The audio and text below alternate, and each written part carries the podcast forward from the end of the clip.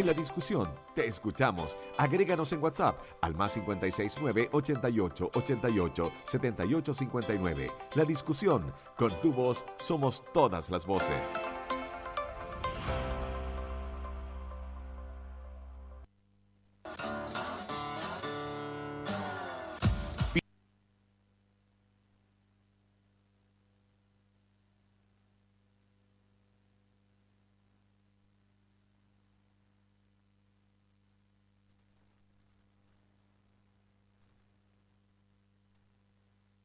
Voces.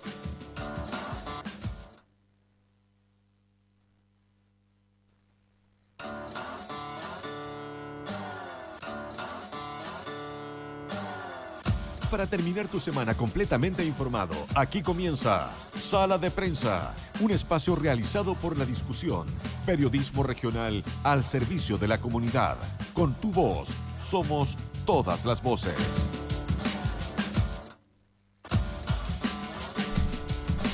Hola, hola, hola, ¿cómo están ustedes? Muy buenas tardes ya.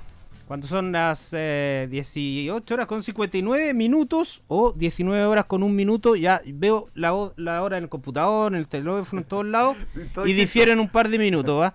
Bienvenidos a esta nueva edición de Sala de Prensa aquí en el 94.7 del Dial. Saludo de inmediato a mi colega Labores acá en Sala de Prensa en los estudios de Radio La Discusión, el periodista Francisco Martinich. Francisco, ¿cómo te va? Bienvenido, buenas tardes. ¿Cómo Hola, ha estado Marcelo. el día? Bien, bien. Pues, mucha, muy ajetreado, tú bien lo sabes, porque estamos con estas cuestiones. Exactamente. Eh, Oye, pero, yo- Pero bien, y sa- saludar a Juan Carlos Garrido. ¿ah? Juan Carlos en tu onomástico, estimado amigo. Ah, mira, nos Sí. plegamos al saludo ahí a Juan Carlos. Y ah. saluda a todos los Juanes y Juanas. Los Juanitos.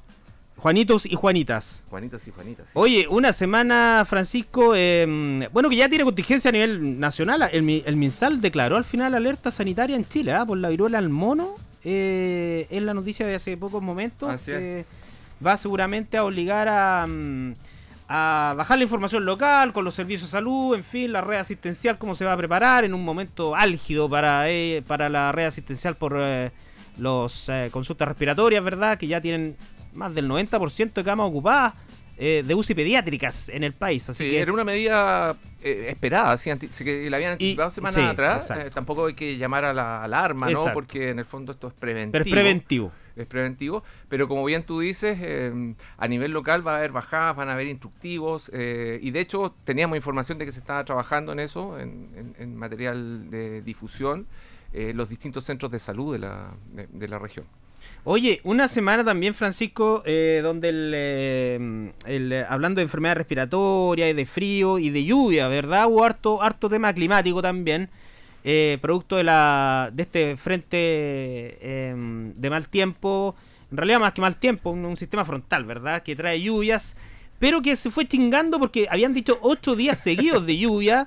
Eh, eh, se actualizaron lo- los sistemas meteorológicos, ¿verdad? La Dirección Meteorológica de Chile. Y ahora corrió un poquito las lluvias para la próxima semana. O sea, Así desde es, como el domingo en adelante va a llover, pero no de corrido como está previendo que ocurría esta semana, que llovió, pero al final eh, se fue eh, amainando la cosa. Lo que sí que cayeron 47 centímetros de nieve en eh, Nevado, ¿ah? Lo, lo que estaría ya eh, bien siendo bien visto por eh, los Claro. operadores turísticos de cara ya al feriado largo, al inicio de las vacaciones de invierno, en fin. Viabilizando las operaciones de invierno, que son las, las que más dejan, ¿no es cierto?, a los operadores de nuestra cordillera. Em, y, y también explica eh, esas precipitaciones el alto flujo proyectado para este fin de semana, porque fin de semana largo, porque Claro. buena parte de esas personas que provienen sobre todo de la zona norte vienen a la cordillera allá a, a practicar deportes de invierno. Claro, seguramente ya los operadores turísticos van a estar eh, ligerito garantizando o dando inicio al, al- al- al- a la temporada de esquí, a la temporada invernal propiamente tal, lo cual va a generar, por supuesto, la alta afluencia turística. Oye, 80 y- mil personas. 80, exacto, Para el fin de 80 mil semana. personas y, y- y- ya con... Había estado con la... O sea, 80 mil vehículos. Bueno, casi, casi lo mismo, casi lo mismo. Pero Porque- 80.000 vehículos eh, que, eh, es, sí, un parque importante automotriz. Francisco, eh, antes de entrar en materia, los nuestros clásicos top 5 para ir entrando en materia local, eh, una semana también marcada por el paro, cierre, fundación Ventanas, ¿verdad? Codelco, que ya vamos a hablar de los 100 días del gobierno. Oye, y el, y, la, power de los sindicatos del sí, Sí, sí, y, y, sí, y lo, el tema económico, al tema económico que está dando mucha que hablar del, del eh, la inflación a nivel internacional.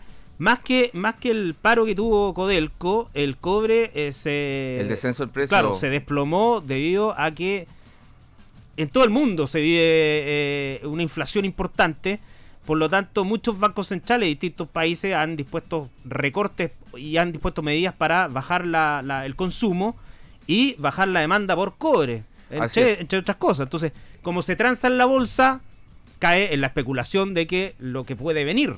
Entonces, por eso se desploma el cobre y la paradoja, que somos el principal productor de cobre, vemos cómo tenemos el dólar disparadísimo que nos azota de lleno eh, en nuestros bolsillos porque ya hoy día ya superó la barrera de los 900 pesos ah, y de inmediato eh, la UEF queda alrededor de 33 mil pesos. Entonces ya realmente el costo de la calidad de vida en eh, Chile es realmente impresionante. El precio del dólar en nuestro país tiene como, como contrapeso el precio del cobre. Entonces se produce indefectiblemente este, este fenómeno de baja el precio del cobre, alza el precio del dólar algunos sectores se han beneficiado, lo hemos conversado más de alguna oportunidad en este espacio, ¿no es cierto? Quizás en nuestro territorio los exportadores, eh, pero también ellos compran en dólares su insumo, entonces... Eh, pero todos tenemos deuda, ¿qué es? En la UEF... No, o sea, el, impacto en la, economía local es, brutal, digamos. Exactamente. Oye, vamos a tener buena música, adelantamos que esta jornada, tú Francisco que te dedicas ahí a la al, estudio de las efemérides musicales, vamos a ir adelantando que hay, hay, puro filete hoy día, ¿eh? que vale la pena escuchar. Sí, distintas, distintos estilos. Vamos, vamos a ir poniéndole oreja y vamos a ir explicando también cada uno de esos temas relacionados con las efemérides musicales. Bueno, comencemos de inmediato a revisar la semana informativa en los top 5, las cinco noticias que marcaron en alguna manera la pauta de la semana a nivel local. Y comenzamos con una información nacional, pero que acá también tuvo bajada local, como estos 100 primeros días del gobierno del presidente Gabriel eh, Boric, un, gobierno em, en rodaje que ha estado también eh, marcado por la coexistencia en la última etapa del proceso constituyente, pero que ha debido enfrentar, por supuesto, alto índice de delincuencia en el país, la crisis de seguridad, el recrudecimiento ya del conflicto en la macrozona sur y lo que estamos hablando también, este este cómo se manejó en este tema de, mm, del eh, cierre de la fundición Ventanas, que eh, es uno de los principales contaminantes de una zona altamente saturada, digamos, de contaminación como es esa parte del litoral de la quinta región. Y agregaría la crisis económica internacional, que recién también lo estábamos comentando y que ha sido un telón de fondo para, para esta administración. Me llamó la atención que a nivel local eh, los parlamentarios como que no, no trataron mal al gobierno. Lo dijeron que básicamente era tenía un sesgo, o sea, no sesgo, un, un, tinte realista. No sé cómo interpretar aquello. O, sea, que los 100 días habían tenido un tinte de realismo, que les había, de alguna forma los había aterrizado en, en las aspiraciones de, que habían expresado durante la campaña yo no veo, yo creo que igual eh, hubo críticas y, por ejemplo, o sea, alguien expuso, el senador Sangüesa, por ejemplo, expuso falta de liderazgo a nivel local, poca claridad respecto de, en, ese punto. Eh, el diputado... Bueno, eso alude, a la falta de, todavía directores regionales en muchos servicios también. Por ejemplo, por ejemplo. O sea, ahí hay, detrás de eso hay algo que, que uno podría observar. Como un este, déficit eh, de estos primeros Claro, la instalación. Claro. Y que es algo que algo que siempre fue muy criticado, digamos, por, por quienes hoy eh, integran la coalición de gobierno, ¿no? Que tiene que ver con, justamente con la provisión de los cargos públicos, eh, no en función de cuoteos o, o, de o equilibrios partidarios, ¿no? Para ser un poco más más elegante con el, con el concepto, pero finalmente los atrasos y buena parte de, la instalación de, de, algunos, de algunos cargos se han debido justamente a eso, a lograr primero, por una parte, reclutar tecnocracia, digamos, capacitada. Eso ha ocurrido en nuestro, en nuestro territorio.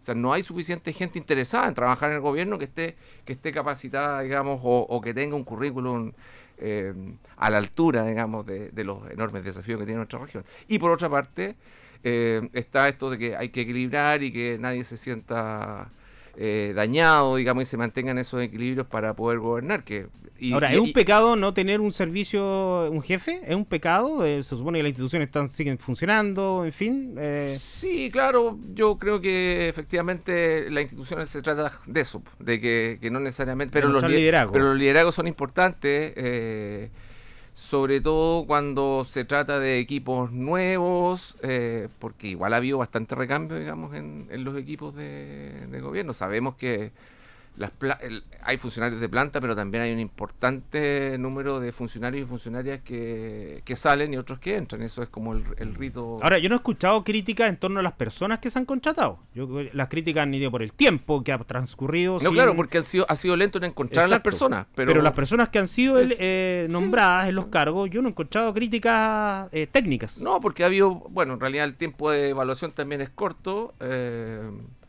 y, en general, claro, han tenido bastante buen ojo porque lo han hecho más lento quizás que, otras administraciones y yo diría que no hay, salvo el caso de, economía, ¿no es cierto? Que ahí fue por un incidente, bueno, hay un incidente distinto, privado. digamos, claro.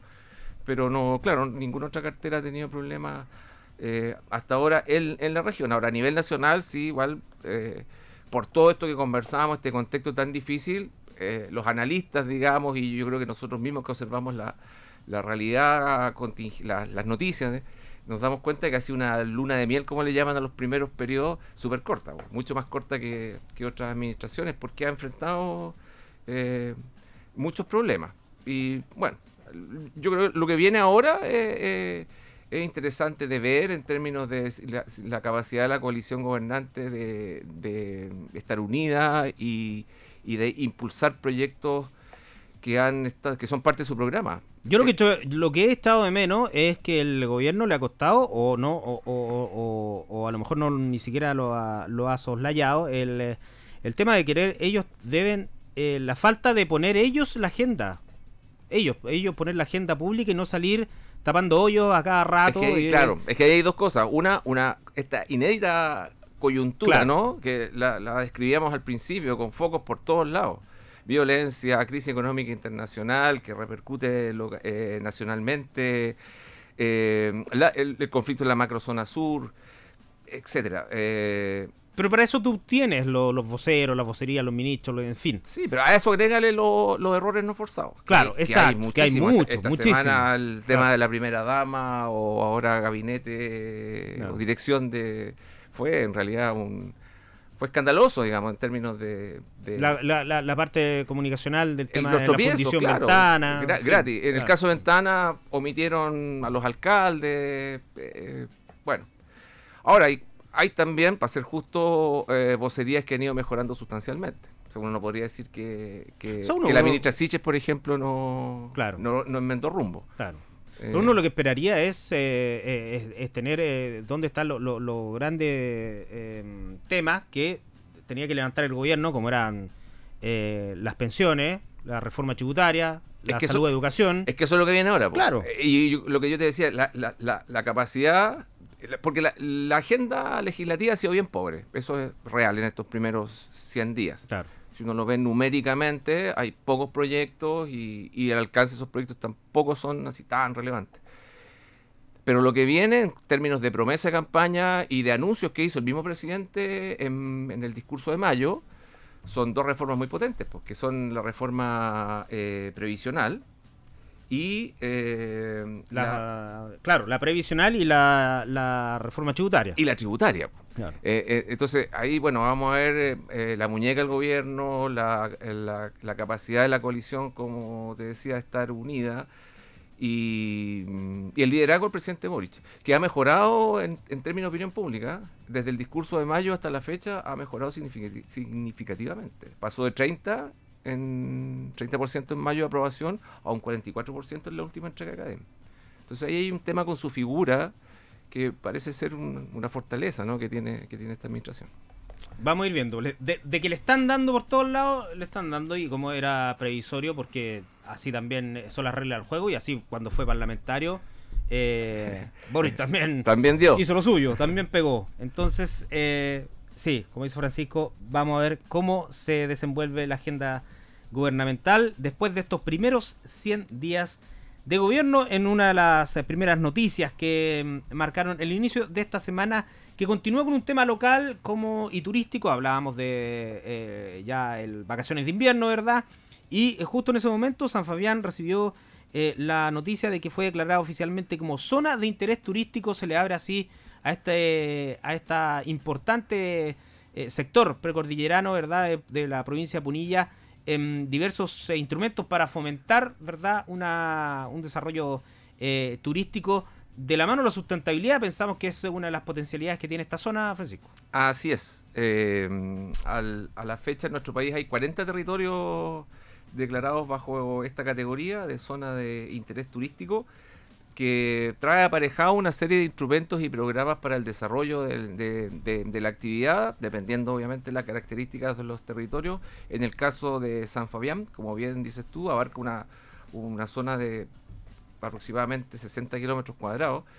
Eh, y, allí, la, claro, la sustentabilidad, el, el turismo de intereses naturales, ¿no es cierto? Eh, Ahí todo gira en torno al río Ñuble, que es maravilloso en ese sector, el bosque nativo, en fin.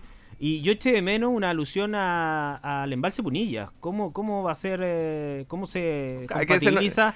sí. O sea, algo por una parte sustentable versus un, proyecto de esa envergadura, digamos. No, no, no, no está en el, no está, no es tema, digamos, para el tema del turístico el, el, Punilla todavía. Claro, porque la zona de esta declaratoria es la que de alguna forma abre una nueva conversación. Y vamos a ver eh, qué alcance tiene.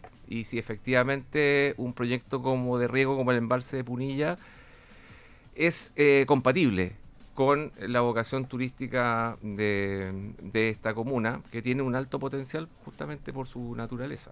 Exactamente. Son eh, eh, declaratorias eh, que hace el Cernatur, pero que, involucra a otros ministerios también. Claro, claro, y esa es la gracia, que, es una, aproximación bastante integral, entonces están las condiciones sanitarias, están los caminos, esta economía por el lado del emprendimiento, el apoyo a las pymes turísticas. Entonces, eh, es una muy buena noticia para, para San Fabián y para nuestra región. Así es, muy bien por San Fabián. Oye, sigamos avanzando rápido, Francisco. Vale, vale. Y vamos a. Em, el tema de la enfermedad respiratoria, definitivamente una, una crónica en nuestro diario, dio cuenta de, de que el sistema público realizó eh, 32.263 atenciones casi 24.000 más de las que se hicieron el año pasado, según la estadística las primeras 24 semanas del 2022 entregada por el Servicio de Salud Ñuble, respecto a consultas por enfermedades respiratorias. O sea, hay em, un, un 32% inferior a la prepandemia, pero un, aumento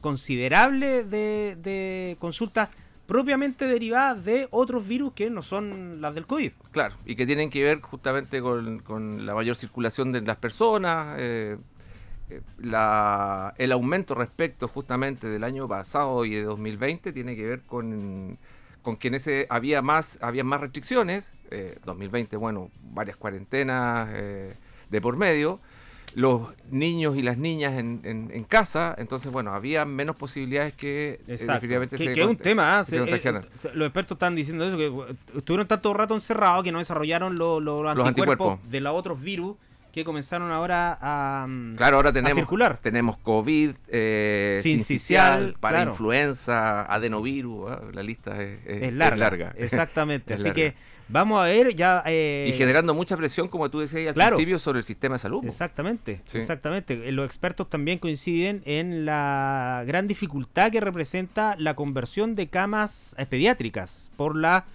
expertise que requiere el personal médico en y no hay tantos pediatras como para adultos de poder tratar en este tipo de emergencias UCI a, estamos hablando de niñitos de dos años, menos de dos años, como el claro. que tiene pic en, en, niños de meses hasta dos años. Entonces, eh, también hay un tema ahí de, del recurso humano y de la, de la logística, ¿verdad?, que requieren las redes asistenciales. Por eso eh, fue tan, tan em, no sorpresivo, pero tan justificado por el gobierno y el Ministerio de Salud el tema del adelantamiento de la vacación invierno, porque también estaba este tema de la reconversión de camas pediátricas que se venía, digamos, con una preocupación eh, por decirlo así, técnica extra Claro. de parte del personal médico. Y eso tiene que ver con los menores que lamentablemente se agravan y llegan a esa instancia, pero también la presión está sobre la salud primaria, porque el primer, la primera la primera puerta de entrada, digamos, a la atención de salud pública es esa. po. Entonces, ha habido muchísimas consultas en la, también en la salud, en la salud primaria y, y una alta demanda de atención. Vamos a ver si en las vacaciones de invierno em, logran esto, como prevén los expertos, bajar un poco la carga viral de los otros virus, ¿verdad? Hasta que, o al menos que lleguen al pic de contagios, pero que no pille a los niños en el colegio, sino que los pille, digamos, en, eh, sin clase, para de esa manera no estar contagiando tanto. Claro. Eh, yo creo que bueno hay dos cosas. Por una parte, eh, la autoridad ha anunciado reforzamiento del- de, de los servicios, de personal, inyección de recursos. Y, el- y por otra parte, el llamado ya a la comunidad, como siempre, al, auto- al autocuidado. O sea, Exactamente. sí.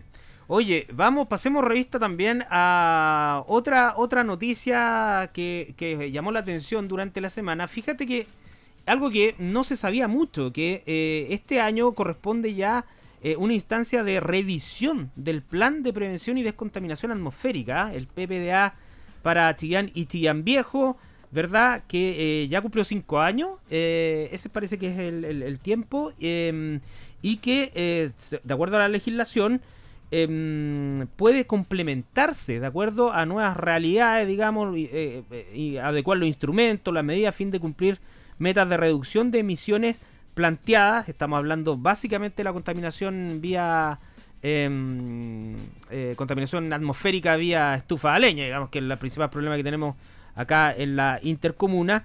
Y para lo cual, efectivamente, 22 entidades y servicios de la región de Ñuble participaron de esta primera reunión del Comité Opera- Operativo para la revisión del Plan de Prevención y Descontaminación Atmosférica. Y es importante esto, Francisco, cómo se cruzan los temas, porque si hay una arista que llamó la atención también del tema de la de la zona de sacrificio allá en verdad en, en- en Ventanas. ventanas es eh, lo, la norma chilena de contaminación eh, por dióxido de azufre es, es bajísima, es eh, un chiste frente a la, a la realidad que recomienda la OMS y otras entidades. Entonces, este, este también va a ser el momento de revisar también cómo estamos eh, respecto a la medición de los índices de calidad del aire, respecto a otras realidades, y si en cinco años se ha logrado eh, normalizar, por decir así, fa- eh, índices un poco menores que lleven a exigir mayor aumento, digamos, de o mayores requisitos de restricción frente a los fuentes contaminantes. Claro. Eh, recordar sí que la legislación que antecedió a la dictación de estos planes de descontaminación, en, en el caso de, de la intercomuna Chillán Chillán Viejo, esa norma fue justo modificada un poquito antes y se incorporó el, el PM2.5, que en el fondo una medición, o sea, restringir la, la- Claro, examinar las las partículas mucho más finas. mucho más finas, Claro. porque antes teníamos, en el fondo, la- las restricciones eran más amplias, o sea, había menos restricciones, se podía contaminar más, el límite de partículas era, era más grande, digamos. Hay ahí un, un- hubo una evolución en nuestra Ya, legislación, pero estamos hablando de hace 10 años, o sea, a lo mejor una década efectivamente también se debe cambiar. Ahora, el PDA local, o PPDA local, como Plan de Prevención y Descontaminación Atmosférica, eh, está en su quinto año y nosotros por, por el trabajo propio, digamos, de, de- de- del diario y de la radio en materia de, hacer este suerte de revisión ¿no? de sus objetivos, podemos constatar que está Mahoma nomás, po, porque eh, en materia de recambio de calefactores, que es lo más destacado, estamos del orden de los 7.000 calefactores, pero estamos en el quinto año de 10.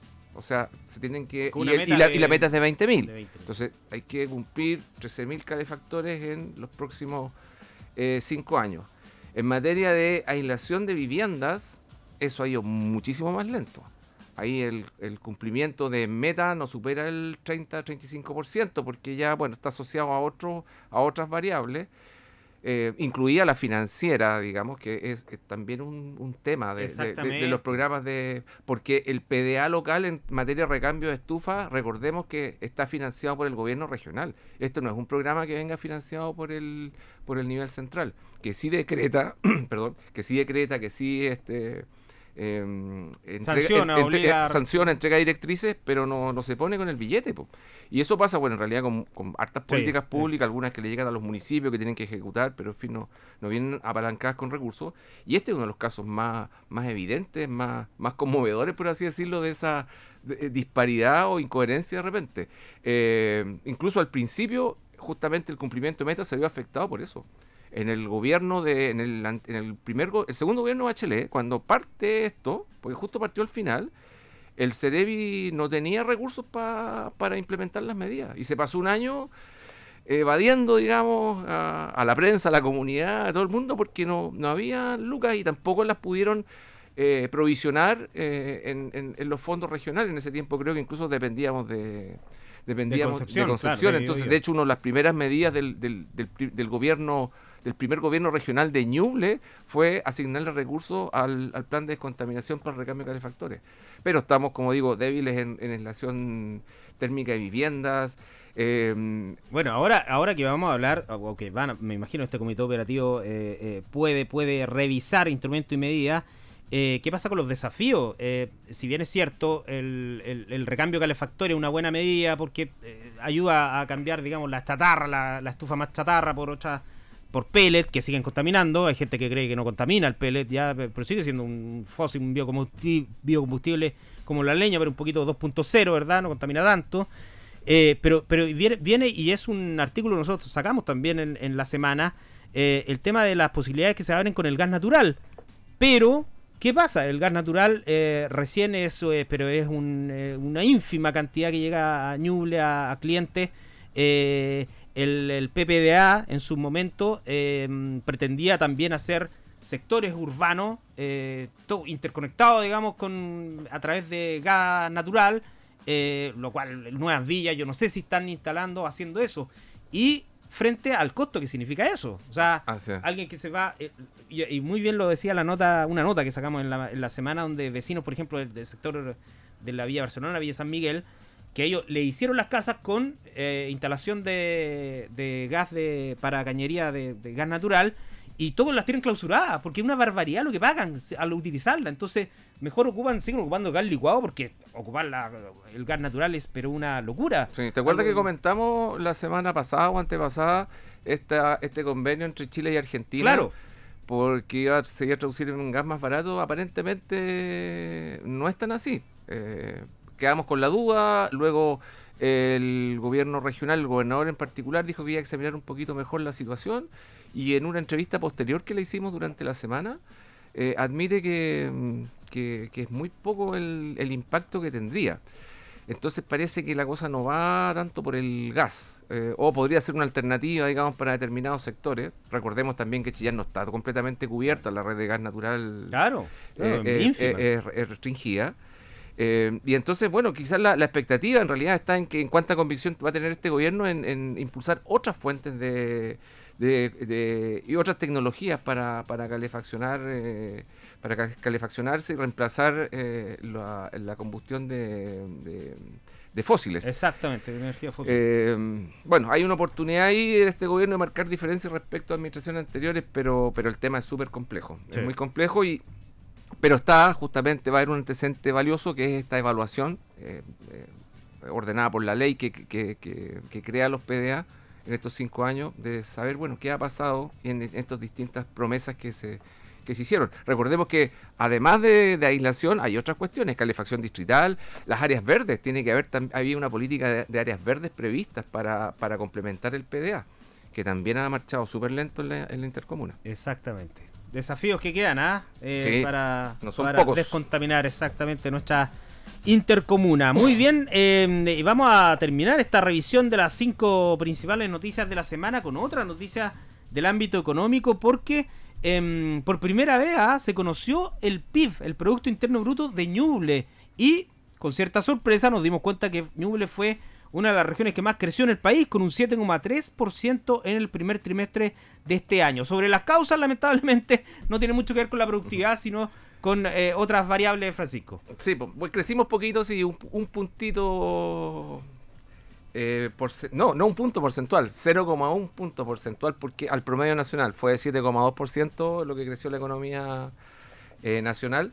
y nosotros 7,3 como bien tú dices. La causa en todo Chile es la misma, eh, el aumento de... De los servicios por la plata circulante, producto de los retiros de la FP, de, las ayudas de, gobierno, etcétera. Todo, todo eso se mantiene, pero pero indiscutiblemente eso no, no, se, no se puede proyectar. O sea, se va a acabar esa plata. Bueno, la plata de, que la gente sacó de las pensiones ya, se, ya se acabó, las ayudas de gobierno seguramente se van a mantener, pero, pero no son suficientes para mantener este nivel de, actividad económica. Y un dato preocupante lo entregaba en la nota que hizo nuestro periodista Roberto Fernández, em, Renato Segura creo, otro experto, eh, respecto a que, el comportamiento de la agricultura fue, fue eh, malo, digamos, en ese mismo, en esa misma medición. O sea, el comercio se benefició por lo que estamos hablando, pero la agricultura eh, productivamente no estuvo bien.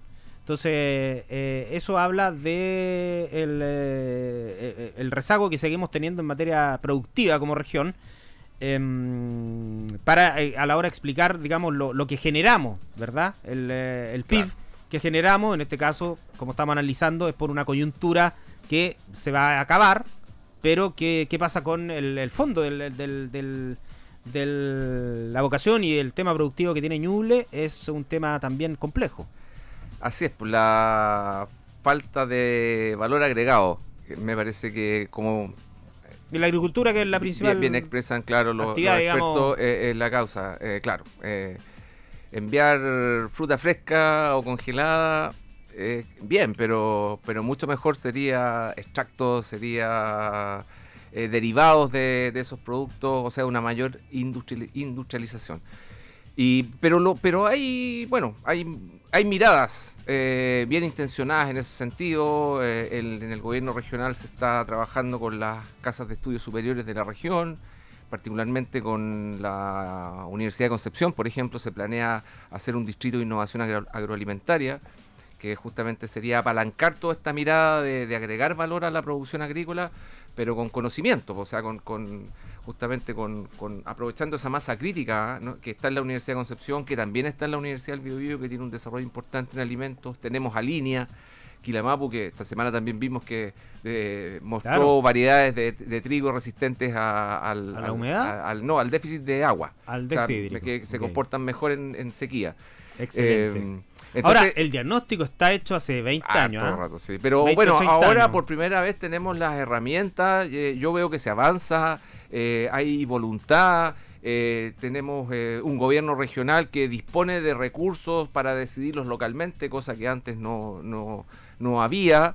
o al menos el corto tiempo que tuvimos como que hemos tenido como región, ya sea por la pandemia o al principio por, por una decisión de transferir recursos a, ministerios para cuestiones que como obras públicas, caminos y esas cosas, de alguna forma yo creo que fueron postergar. ¿Y la, famosa estrategia de desarrollo regional? ¿Qué buena, buena pregunta.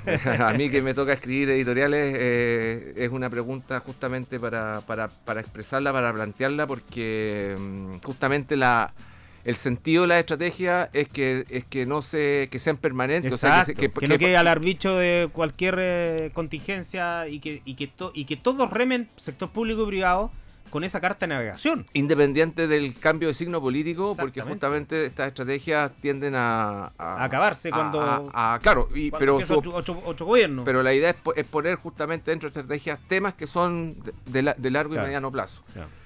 Eh, es una muy buena pregunta que seguramente vamos a hacer prontamente a las autoridades eh, para, comprender pues, qué, pasa con, la estrategia que fue, que fue aprobada, digamos, en la anterior administración. Y seguir con atención lo que ocurre con nuestra economía. Eh, que, que, como dices tú, el comportamiento de la principal actividad que es la agricultura no ha sido los mejores, pese a que tiene quizá un panorama mejor por el alza de la divisa pero también aumentan los costos de producción. Así es, muy bien. Fueron estos los top 5. Nosotros desearíamos que estuvieran aquí las autoridades. Y hablando de desearía que estuvieras aquí, sé Francisco que el próximo tema musical, eh, realmente a los eh, nostálgicos de este grupazo, una de las bandas más importantes del rock progresivo mundial, eh, les, va, les va a generar mucha, mucha empatía. Sí, démosle nomás y después cuento por qué elegimos este tema. Vamos.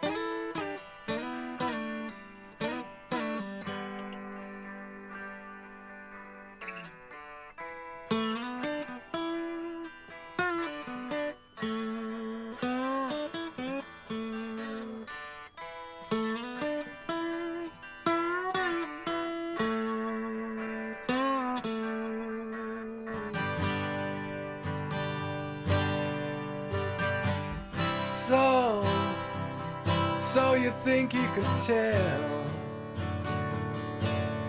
heaven from hell, blue skies from pain. Can you tell a green field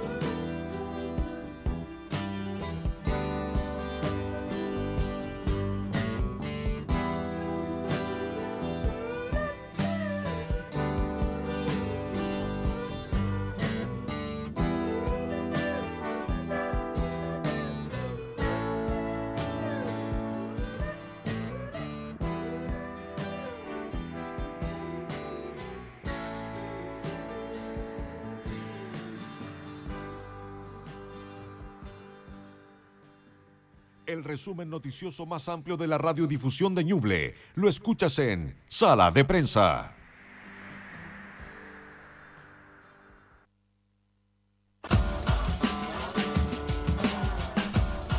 Claro, el resumen noticioso y también eh, buena música. Escuchaban ustedes, eh, cómo olvidar ahí, Wish You Were Here de Pink Floyd. Em, eh, a mí me faltó nomás acá tener, no sé, un cigarrito, un cafecito o algo más. ¿ah? En, en los tiempos de universidad, un melón con vino. Oye, pero realmente eh, volver a escuchar a este grupazo eh, con una chela dorada De la o época una universitaria, báltica. una Claro, báltica, claro, claro. claro, exactamente, con un cigarro live. Eh, claro. Ah. O un escudo en los O mejores, mo- en los En mejores lo- momentos. Claro, cuando está ya está más- con más recursos. Exacto. Oye, pero lo- por- bueno, lo importante del contexto es que Wish You Were Here eh, eh, desearía que estuviera aquí por, por, por Sid Barrett, ¿verdad? Así Un disco que eh, principalmente los, los integrantes, eh, bueno, Waters y, y Gilmour principalmente, eh, escribieron para y musicalizaron para eh, acordarse y recordarse su... Sí, su- según Rolling Stone, can- es la canción más icónica de. Yo dis- quizás discrepo de Sí, eso, sí. pero para como él- canción a lo mejor Claro, puede ser claro. pero no como concepto que como álbum conceptual bueno Claro. With Your Head del 75 del, del disco homónimo en la plenitud Pink Floyd de, de su estilo de su sello Eh, Pero ¿por qué la elegimos? Claro, pero a eso íbamos, que la elegimos por una efeméride sumamente apasionante que pasa a explicar Francisco Martinich. Eh, claro, no tiene que ver necesariamente con, con- con- con este tema, sino que eh, es por la guitarra. Por la guitarra con la que David Gilmour eh, interpreta eh, y que fue rematada el año 2019, en el que es considerado el remate de objetos musicales más cuantioso en la historia. Su famosa Fender Stratocaster modelo Blackstrat sí, de 1969. esa salió una salvajada. Casi Salió 3,98 millones de dólares. En la subasta, según Christie's, está Claro, pero no fue la única de- que, que remató, que subastó. Entonces, sumó Sumando, otro, sumando. otro instrumento, eh, te suma y es efectivamente supera a los Beatles, supera. Pero tú tienes la lista, po. tú hiciste el trabajo. eh, Sí, tengo la lista, pero como siempre, no la, no la encuentro. Yo te ayudo. A ver, por favor. Sí, claro. eh, este, este, eh, esta subasta considero eh, el instrumento más icónico de, de David Gilmour, el que ustedes escuchan, eh, que es eh, la Fender Stratocaster Blackstrat, que se vendió por 3.975.000 dólares Claro. y que dicho sea paso, la adquirió eh, un- el propietario del equipo de fútbol americano Indianapolis Colts, Jim Irsay. ¿Ah? Bueno, bueno. bueno. Em, Aquí encontré, la, otra, la otra es una Fender Stratocaster Ya. del 54. Y la gracia es que tiene el número de serie, es el 0001. Uf. O sea, la primera de ese modelo. Oye, Eh, que se usó en la grabación de Another Breaking the World parte 2. Claro. O sea, la icónico, ese, ese icónico solo que se manda David Gilmour, el más famoso del tema, ¿verdad? Claro. Eh, fue hecha con esa, con esa guitarra y que se vendió en 1,8 millones de dólares. Y después siguen una Gretsch eh, White Penguin del 58 eh, por casi 450 mil dólares. Una Gibson Gold Top eh, del 55. Oye, bien antiguos todos los instrumentos, ¿ah? que también utilizada en, en, Another Brick eh, por casi también 450 mil dólares. Maravilloso, Sí. claro. Y Christine declaró, la, la casa subasta declaró que todas eran récords mundiales de subastas. Sí, pues yo te comentaba que, por ejemplo, otro guitarrista icónico como Eric Clapton subastó también guitarras, pero no logró más de, de 1,5 millones de dólares. Eh, en algo, claro, que era distinto a lo que hizo Gilmore. Gilmore fue, creo- entiendo que era platita para el bolsillo. En el caso de, mm, de Eric, Eric Clapton, Clapton tenía fue financiar clínicas de rehabilitación de drogas posterior a, a justamente a su rehabilitación, porque él padeció esa enfermedad durante muchos años. Mano lenta, uff, qué, qué guitarrista. qué- y qué guitarras debió haber usado también eh, Eric Clapton. Bueno, es la efeméride, una de las efemérides que vamos a estar destacando aquí en sala de prensa que continúa, estimado Francisco, con eh, nuestra encuesta, pues, una sección tradicional que nosotros eh, les traemos a ustedes para que em, puedan eh, conocer qué opina la gente de distintos temas que les hemos preguntado todos los días hacemos preguntas en nuestras web, nuestras redes sociales, en fin. Pero escogimos esta por em, que habla un poco de- del- de- del destino que tendrá la mascarilla, Francisco. Sí, eh, la pregunta era, ¿estás de acuerdo con el proyecto que sanciona desechar mascarillas en lugares públicos? Y un 86, 88% perdón, de, nuestra audiencia respondió que sí, un 12% eh, que no. Eh, la contaminación provocada por- por este, este producto, ¿no es cierto? Este artículo que ha sido tan importante en nuestras vidas durante los últimos dos o tres años, eh, eh, no es menor, o sea, de hecho se ha, se ha dimensionado que a escala global eh, tiene un, un impacto muy importante en nuestro país también. Hemos conocido incluso iniciativas bien innovadoras de reciclaje.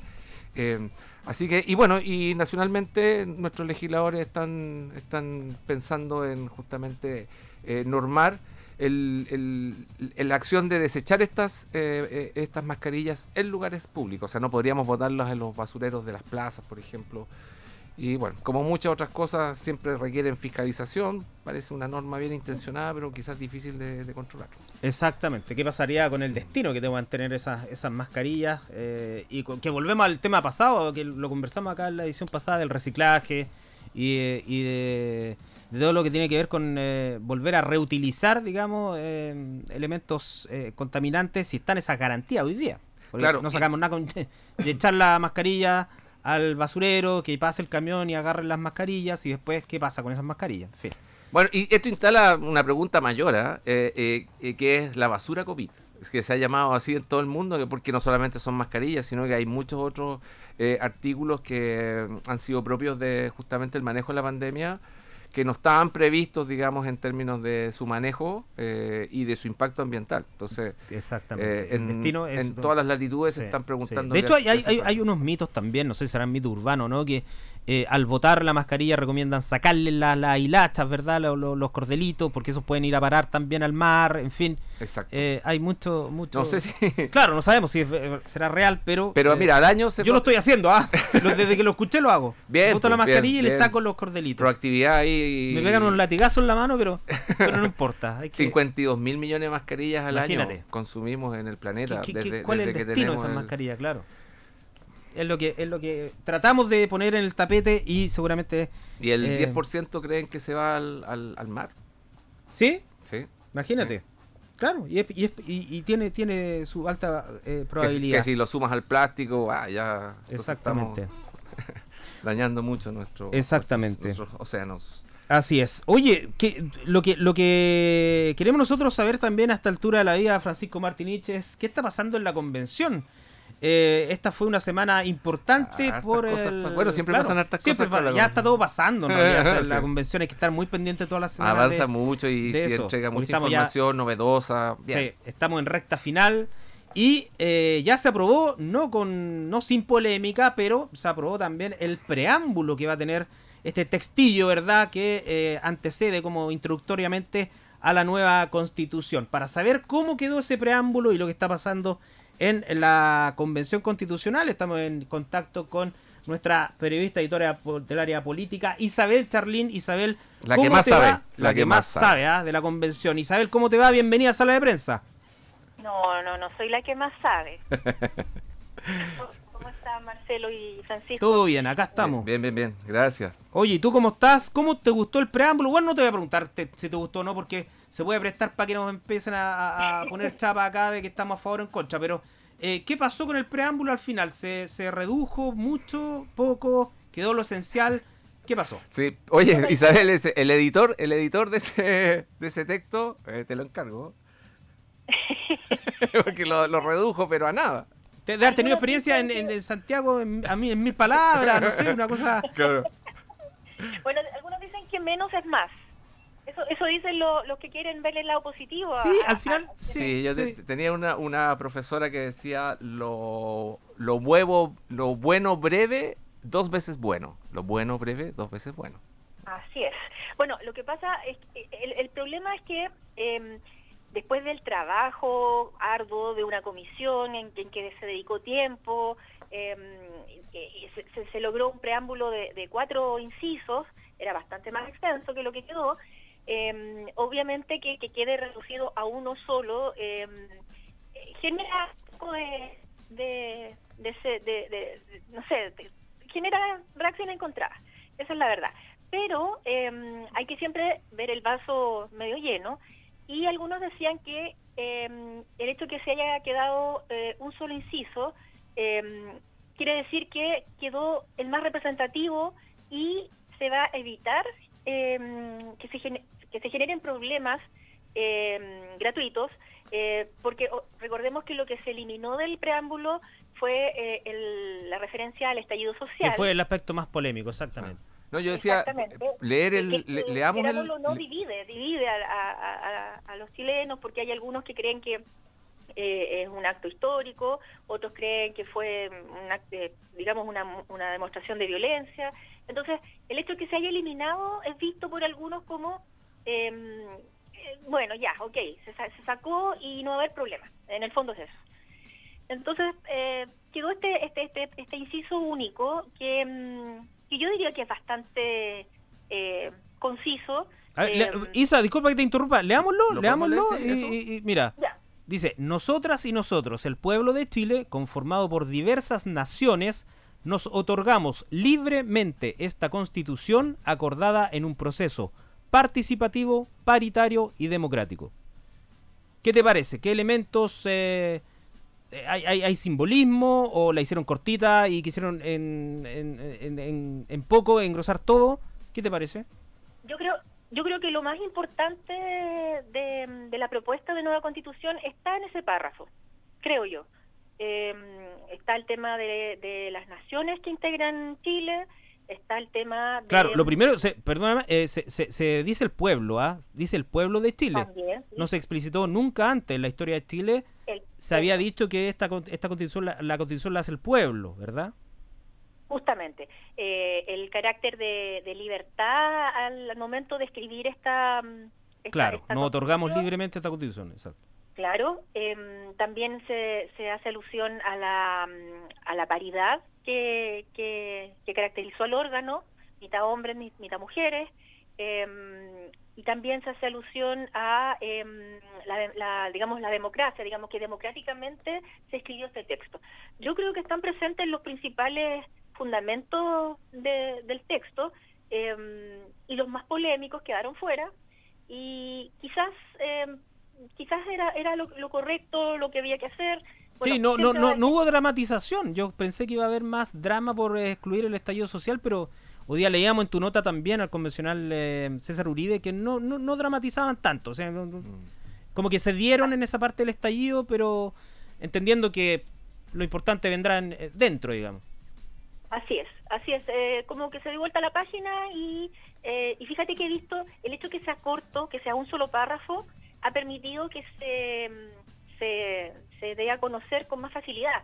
Yo he visto mucho, mucho, muchas, eh, ¿cómo se dice?, gráficas en redes sociales, eh, se está compartiendo. em, es muy distinto a que a si hubiese sido un texto de cuatro párrafos, ¿no es cierto? Que es mucho más complicado. Esto es como mucho más fácil de, de, de compartir y de y que la incluso que la gente hasta se lo aprenda Tiene sus cosas tiene sus ventajas el, el tema del párrafo único Claro, pero no a todos nos gust- les gustó, digamos. sea, Igual, la- la nuestro, parte del nuestro, estallido social- nuestro Grinch de la.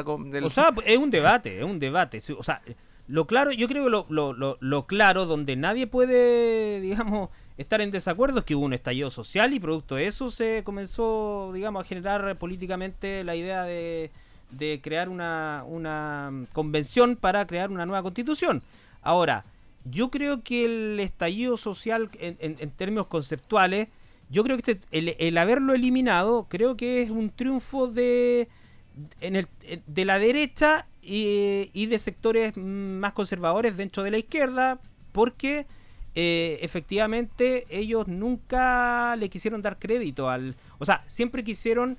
em, em, eh, ¿cómo, cómo decirlo? Eh, siempre quisieron relacionar el estallido social al saqueo, al caos, ¿verdad? Nunca reivindicaron el estallido social con los 7 millones de chilenos que salieron a la calle a demandar estos, estos cambios que la clase política respondió a través de esta convención constitucional. Entonces, eh, eso para la posteridad quedará como motivo de debate. O sea, esto claramente en la historia de Chile siempre se ha omitido los estallidos sociales como una especie de tabú para un poco em, la élite seguir manteniendo esta, esta idea de orden, ¿verdad? Y de, y de seguridad que pueda reinar. No sé, es una opinión mía, no sé qué les parece a ustedes. Sí, eh, mira, yo estoy eh, de acuerdo por una parte en que la historia más oficial o la que conocemos a través de los textos escolares o en, la educación eh, omiten eh, la conflictividad social como generadora de procesos políticos eh, y vir- virtuosos incluso, ¿no? Eh, y, y- y esta yo espero que no sea la excepción, creo que eh, eh, también está en, en el contexto de una sociedad más madura. Me sorprenden, sí, yo creo, las declaraciones de algunos personeros, algunos representantes de Ñuble en la convención, que siguen, o sea, que, que tu- han tenido un discurso que ha ido variando y ahora eh, como que de nuevo les Sí. sale la... Que siguen relacionando el, el, el- el- el Entonces- estallido al, al caos, al, al, al saqueo, al, Entonces a la hablan de que este es un proceso antidemocrático, claro, espurio, que no es- claro. Eh, sí, Y ahí yo creo que son expresiones demasiado duras eh, sea, e es- injustas para, para, para el... para el Claro, y es subestimar o es una falta de respeto a toda la gente que salió pacíficamente a exigir cambios eh, porque, por- por- porque quieren, digamos, eh, eh, que el Estado se haga cargo, digamos, de los derechos sociales conculcados durante todos estos años. Sí, una memoria muy frágil de repente de algunos representantes. Isabel, Bien, si la dejamos. a Sí, la estaba, escuchando atentamente No, que estábamos comentando justamente esta, estas declaraciones de, de- de algunos personeros locales, particularmente del convencional. Personeros, personeros que, ojo, ah, eh, compitieron, fueron candidatos Así para es. participar de este proceso y la verdad es que de participación hubo bien poco. O sea, cuando cuando cuando de- de aprobarse esta nueva constitución eh, y cuando veamos los nombres de quienes la redactaron, a mí me va a dar bastante eh, una sensación bastante extraña ver algunos nombres en ese, en ese texto, porque no, no comparten en nada eh, lo que finalmente eh, eh, salió, digamos, de esta convención. Bueno, yo creo que ellos y ellas se van a sentir más extraños aún de, de estar presentes en el texto si es que se llega a aprobar eh, el 4 de septiembre. Pero ¿qué pasa ahora, Isa? ¿Qué viene con, con la, con la convención? Ya está después del preámbulo y, el término del trabajo de la, de la Comisión de Armonización. ¿Qué es lo que viene a continuación? Bueno, eh, hoy día partió el debate del informe de la Comisión de Armonización. Ese debate, eh, no sé si se está dando todavía hasta ahora, podía, incluso podía pasar hasta mañana, eh, para luego la próxima semana, a partir del día martes, iniciar la votación, que va a durar hasta el jueves 30. Son tres días de votación eh, sobre este informe de la Comisión de Armonización.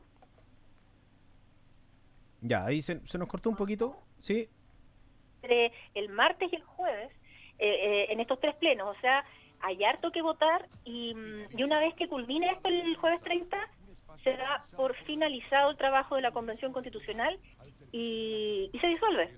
Eh, se disuelve el órgano redactor de, de este texto y mm, bueno, y todo concluye con este acto em, en el 4 de, de julio en el, en el Salón de Honor del, del Senado, em, donde se le entrega el texto final al presidente Gabriel Boric. ya. Después de eso, eh, inmediatamente, eh, tengo entendido que el día siguiente eh, debería estar eh, publicándose en el diario oficial la convocatoria al plebiscito y ya de ahí empiezan a correr todos los plazos electorales.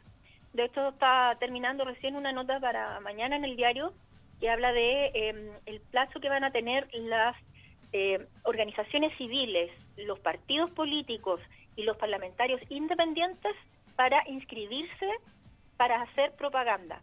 Esto va a ser un plazo de tres días a contar de eh, la publicación de la convocatoria al plebiscito. Solo tres días. Quienes no se inscriban eh, no podrán efectuar propaganda y ni, ni, ni recibir eh, reembolsos del Estado ni nada por el estilo.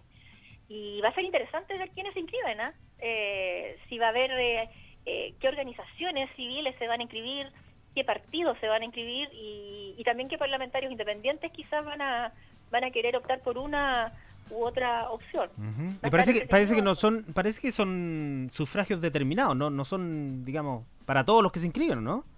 Los que puedan ¿Perdón? votar en esto los últimos tres plenos, bueno, no, en realidad estoy re- recapitulando un poco lo que dijiste al comienzo de los últimos tres plenos que van a haber eh, antes de entregar el- el- el- el- la propuesta, digamos, el 4 de julio, se realizarán eh, una especie de 490 votaciones, Sí, claro, que repartían en esas tres en esas tres En las jornadas, Claro, claro, claro. claro.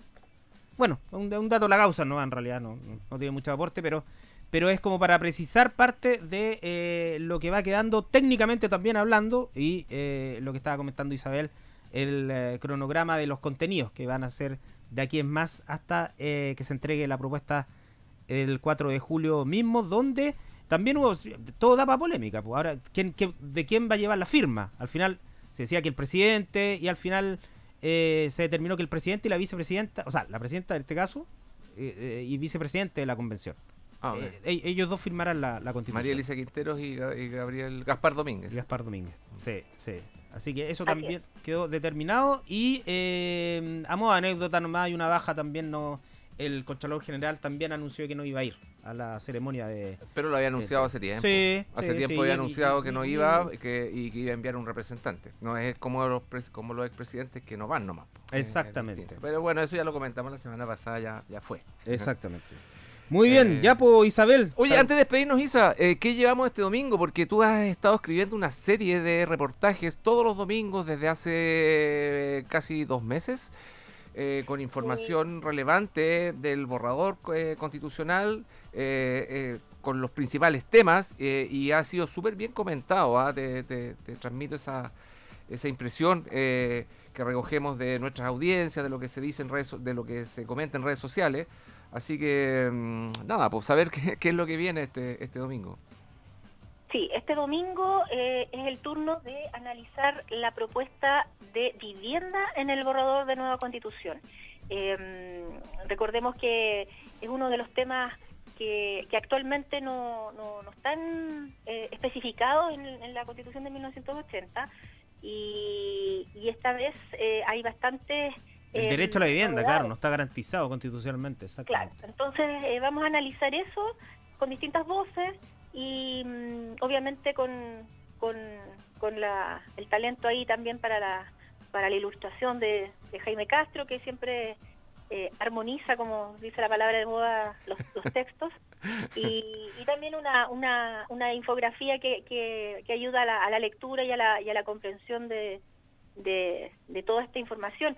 Y, y adelantar también que para, el, para la próxima semana estamos preparando ya eh, qué dice la nueva constitución sobre eh, infancia, adultos mayores y personas en situación de discapacidad.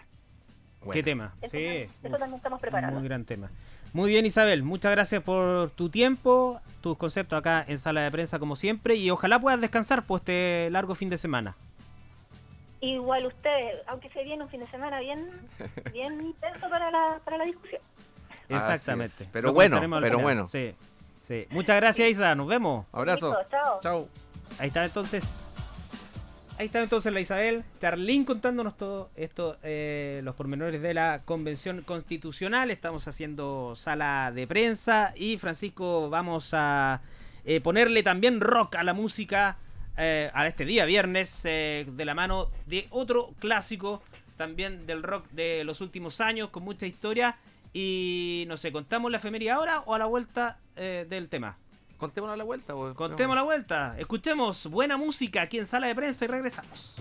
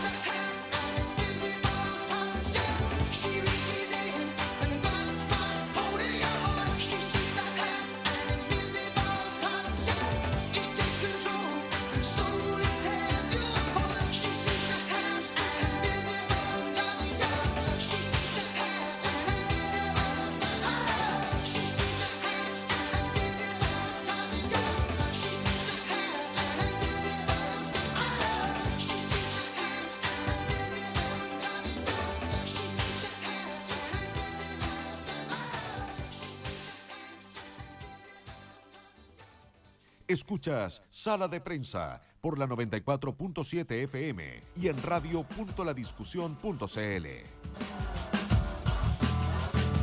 Estamos de regreso en sala de prensa. Bueno, escuchaban hace un segundo al gran Phil Collins con Invisible Touch. Francisco tiene toda una historia esta, un este toque, tema. un toque invisible de Toque invisible, eh, claro. el, el tema de este el tema del disco homónimo Eh, Ah, ya. claro es del, del 86 eh, con este con este álbum llega a su es la cuarta vez que Genesis alcanza no es cierto el número uno de, la- de las listas en Estados Unidos Ya. con este álbum.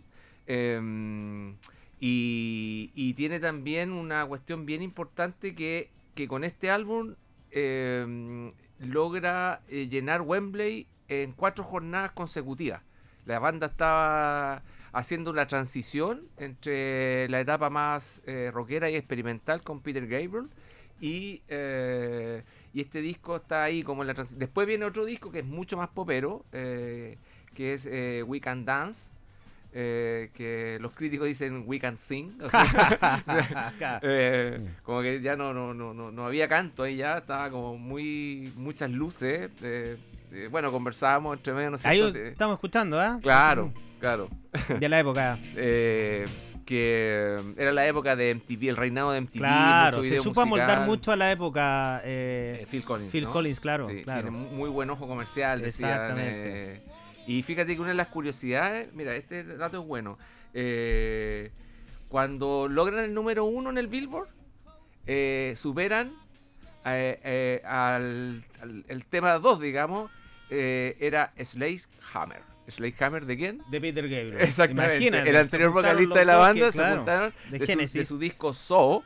Eh, que es un discazo. es un discazo, ¿no es cierto? Eh, compitieron, eh, fueron, bueno, eh, en ese momento ambos temas compitieron en, en las listas de popularidad en Estados Unidos y, y se impuso el, el Genesis y su versión popera. Tremendo, ¿no? Bueno. ¿Quién, quién, quién no bailó con Phil Collins también, ah? Esa- o los esa- temas románticos también. pues. Claro, los lentos de Phil Collins, uff, cómo olvidar.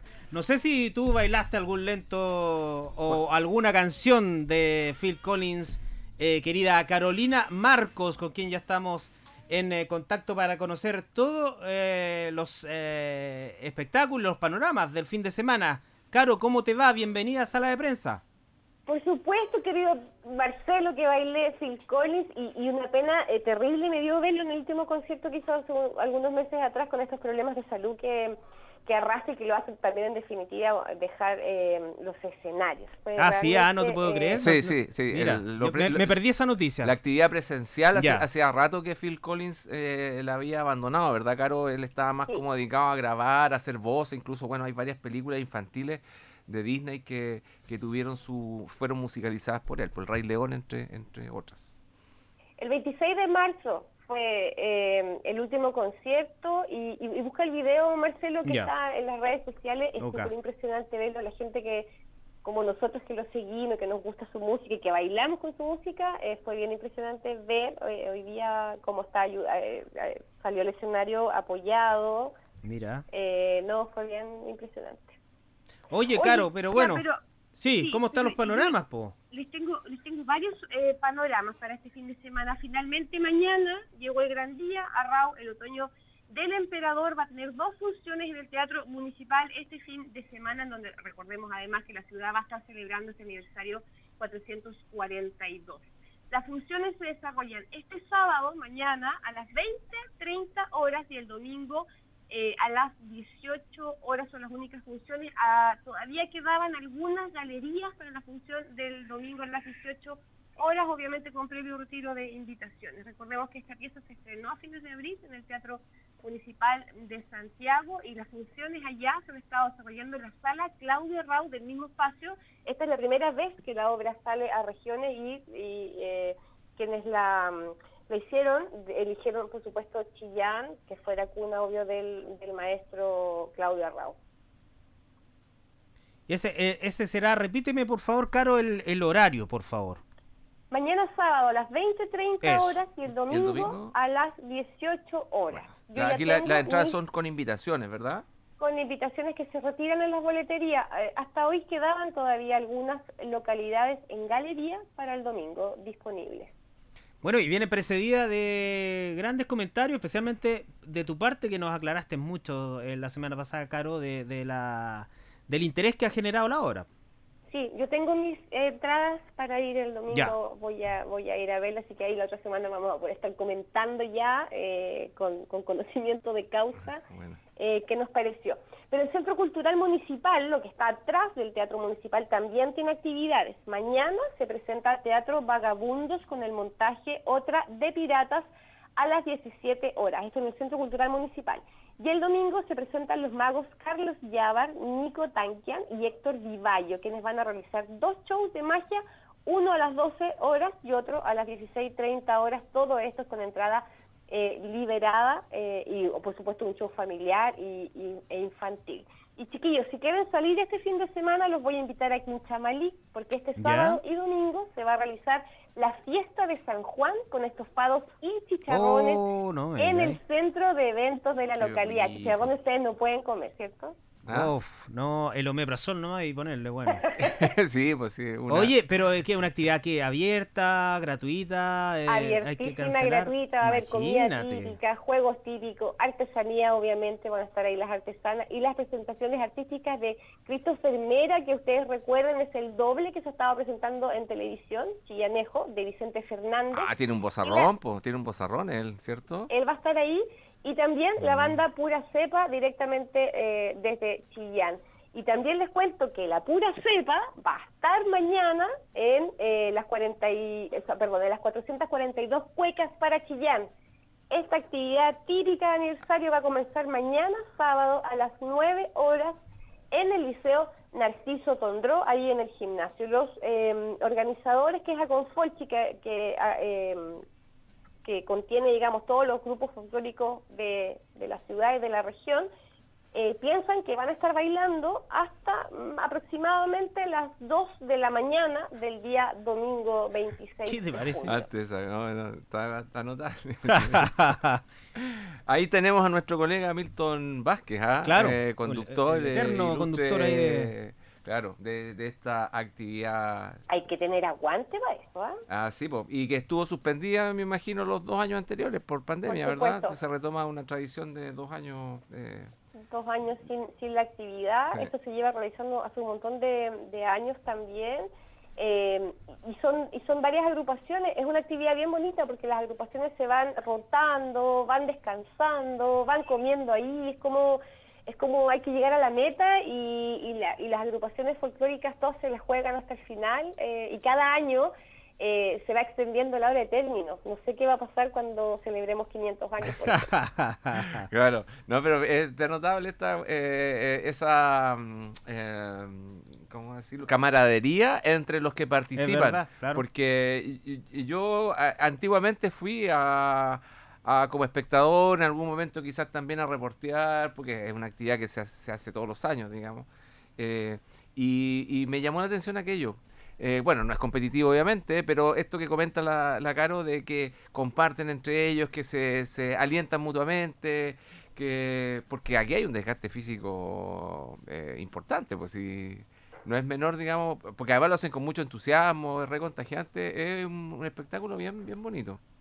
Y es la oportunidad también para ver en escena todas las agrupaciones folclóricas, que son varias aquí, en la eh, las que van a estar mañana, por lo menos es una veintena de, de agrupaciones que van a estar animando esta, mm, esta actividad. Sí, y muy buena, no voy a dar nombres propios, pero yo creo que eh, Chillán tiene de las mejores producciones musicales de, de música chilena, eh, vigentes, digamos, agrupaciones, cultura musical.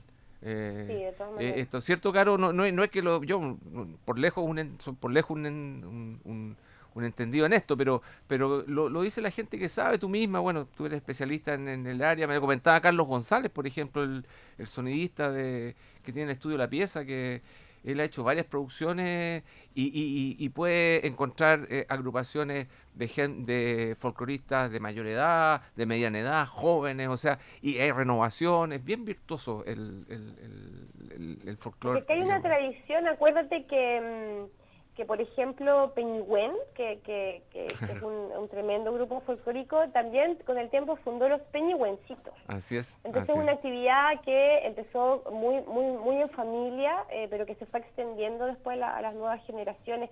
Mira, tenemos, eh, yo, yo me quedé corta, son más de 20, son, yo diría que son casi 40. Eh, va a estar Aragüí también, va a estar Nanihue, Aires de Ñuble, Surco y Semilla, Oh.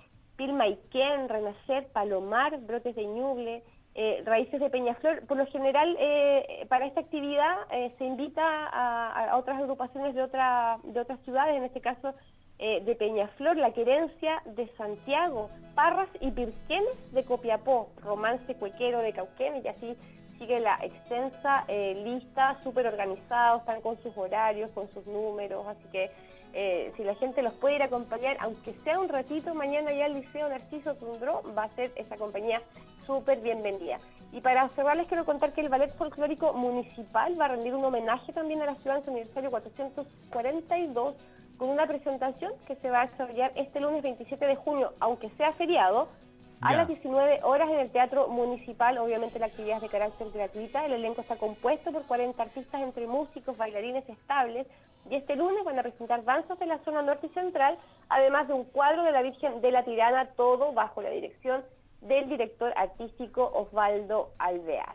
Eh, bien, Osvaldo Alveara, una figura también, otro eh, impulsor, una figura relevante de, de- de la actividad cultural y particularmente del folclore, de la danza folclórica en nuestro país. Eh, O sea, en nuestra región. ¿eh? Sí, sí, bien, cierto. A veces pasa, Tremendo, y ojalá- pasa desapercibido porque Osvaldo es de bajo perfil, eh, en fin, trabaja más para adentro, pero con, su, con, la- con las agrupaciones.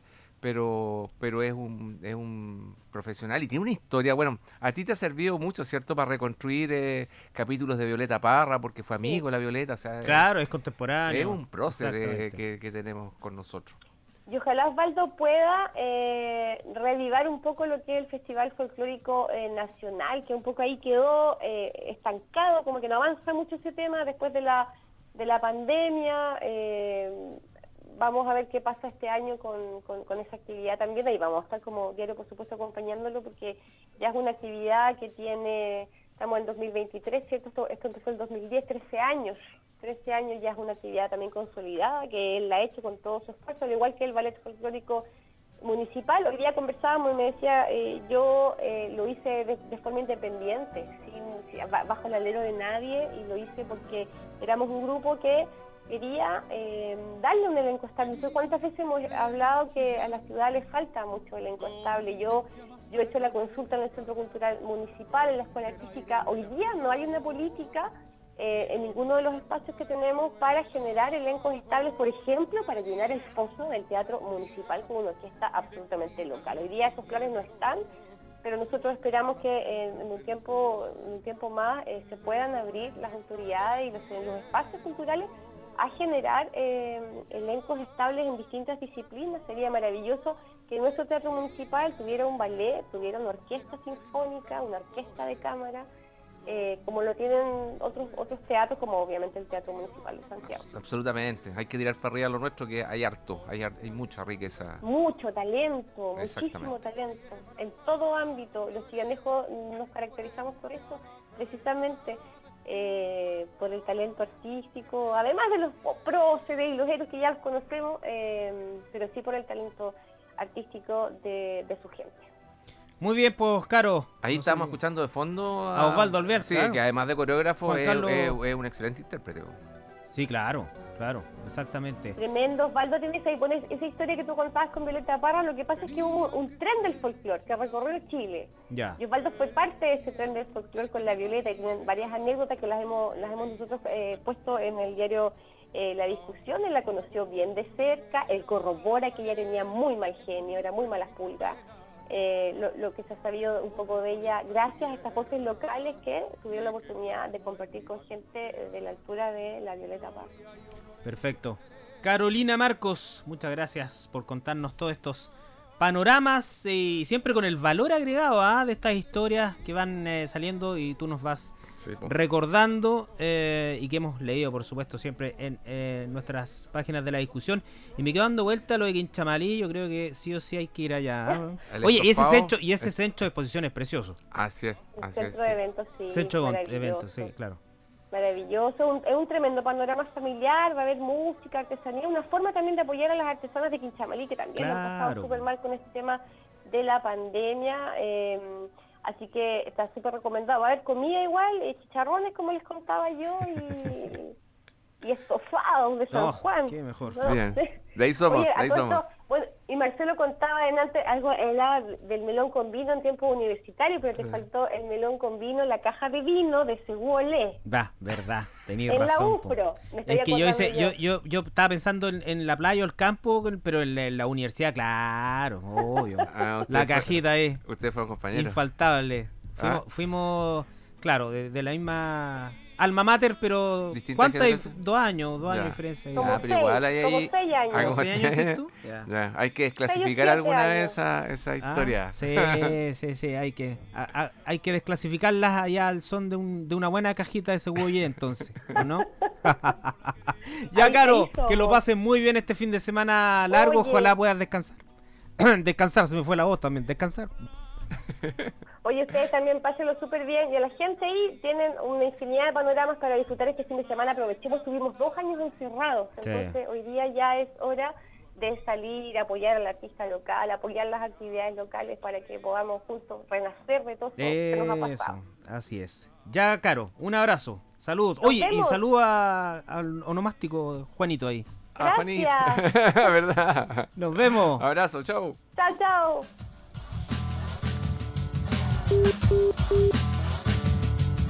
Ahí están entonces todos los panoramas junto a la periodista Carolina Marcos. Oye, tú Eh, sabes que Violeta Parra eh, estuvo en nuestra radio. eh, ¿En eh, serio? Claro, pero Yo- yo- quizás no eran los mismos micrófonos, pero... pero en, O sea, yo sabía la historia de los ángeles negros y ya me la sé de memoria, pero eh, Violeta Parra sí en estuvo acá. de radio Mira, La mira, Discusión. qué sí, pues, historia. tocando qué historia. en, en- cuando hacía cuando estaba en, haciendo investigación de folclore y tocaba en distintas radios. Eh, fue justamente tuvo una presentación aquí, pasó para la radio, eh, cantó un par de temas y después se fue a tocar al, al, al teatro, no, no sé si era el teatro eh, Maravilloso. de, de la época, lo que había en la época, bueno, en ese tiempo ya se había caído el teatro municipal, ¿no? Fue después del 39. Yo recuerdo la entrevista que eh, difundimos hace poco, ¿verdad? Que dio en, en Concepción, en, En- la Radio Universidad de Concepción. Exacto, sí. Eh, y donde, de- bueno, eh, desentrañaba también lo que dices tú, todo este, todo este trayecto que venía realizando por el, por el país. Claro, y bueno, ella hizo una, un trabajo de investigación que finalmente la investigación e inspiración, ¿no? Eh, en, en nuestra zona, con, con cantoras populares, la, eh, anotaba sus letras, eh, las conocía, en fin, profundizaba en, en- en las, las motivaciones, las temáticas Claro. Eh, simples de, de Sí, las claro. mujeres de campo, ¿no es cierto? Pero con, con esas voces tan, tan No, esas preciosas. cantoras campesinas Eh, maravillosas. Y claro. parte de ese trabajo era el que mostraba eh, y que eh, dejó eh, por algunos minutos antes de una presentación aquí en nuestra radio. Maravilloso. ¿Qué año habrá sido?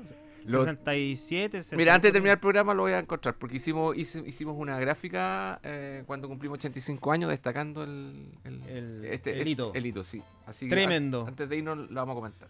Lo vamos a comentar. De, por supuesto, de todas maneras, así como vamos a comentar lo más importante del deporte, ¿ah? Hay panoramas deportivos también para fin de semana. Está eh, Copa Chile, como no, Ñublense.